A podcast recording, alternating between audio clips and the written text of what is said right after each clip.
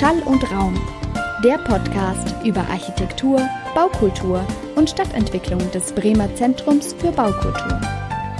Ich muss sagen, ich war echt positiv überrascht, weil ich eigentlich Gefängnisse ja nur so aus dem Fernsehen kenne. Und da denkt man ja immer an irgendwelche Betonbunker irgendwo im Niemandsland. Prison Break. Exakt, das hast du ja auch gerade zu mir gesagt, als wir hergefahren sind. Das, guck mal, was für eine schöne Kirche das hier ist. Ja, das sieht aus wie eine sehr große Kathedrale. Der Backstein glänzt in der Nachmittagssonne. Wenn man sich diesen Stacheldrahtzaun und die Mauern wegdenkt, könnte man meinen, hier, ja, wäre vielleicht in der Auswahl für die Drehplätze von Harry Potter gewesen. Nicht nur die Ästhetik hat mich jetzt sehr positiv überrascht, sondern auch äh, einfach die Verortung. Also man fährt ja hier erstmal über die Wallerheerstraße, ist eine vierspurige Riesenstraße. Und dann kommt man in so eine Art Grünstreifen, der sich wirklich, ich glaube, zweieinhalb Kilometer lang, länger, drei Kilometer lang zieht. Und dann kommt irgendwann auf der rechten Seite, der Weg geht sogar noch an der JVA vorbei, ist man direkt da. Und das war total schön, weil das ein super belebter Grünstreifen war. Also es ist hier total integriert, hier sind auch direkt Häuser gegenüber, wohnen Leute. Also hat mich total überrascht.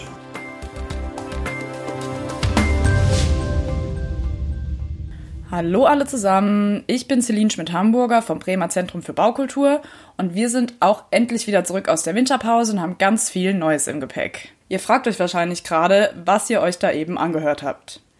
Neben der baulichen Verwirklichung ästhetisch wertvoller Ideen braucht es auch Gebäude, die ganz bestimmte Funktionen erfüllen.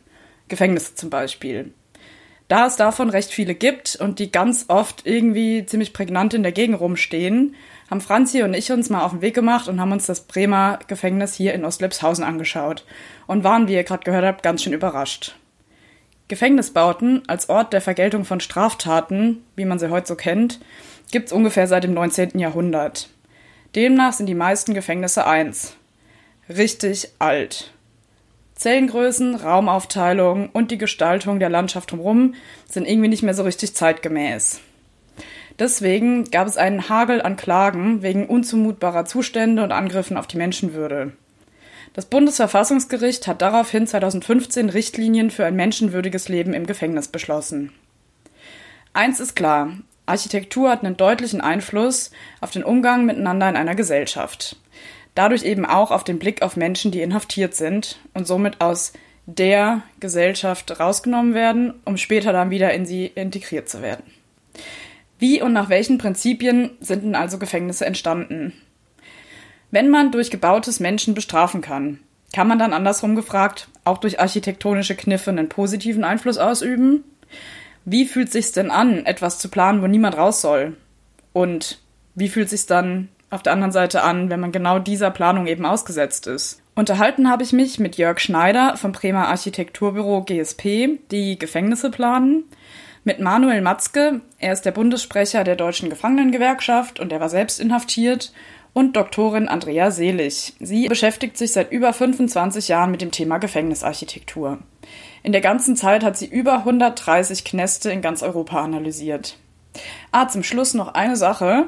Unser Team wächst nämlich. Unser Neuzugang heißt Jasmin Roloff Omari und sie unterstützt uns bei Social Media und der technischen Durchführung. Auf unserem Instagram-Account haben wir sie porträtiert. Schaut doch einfach mal rein, auch für allerhand Zusatzinfos, Abbildungen und so weiter rund ums Thema.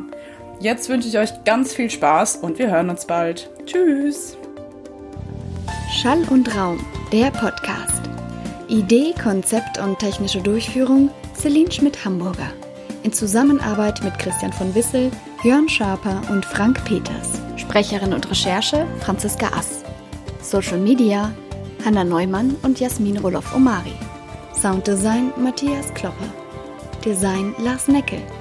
Ein Format der Hochschule Bremen und des Bremer Zentrums für Baukultur.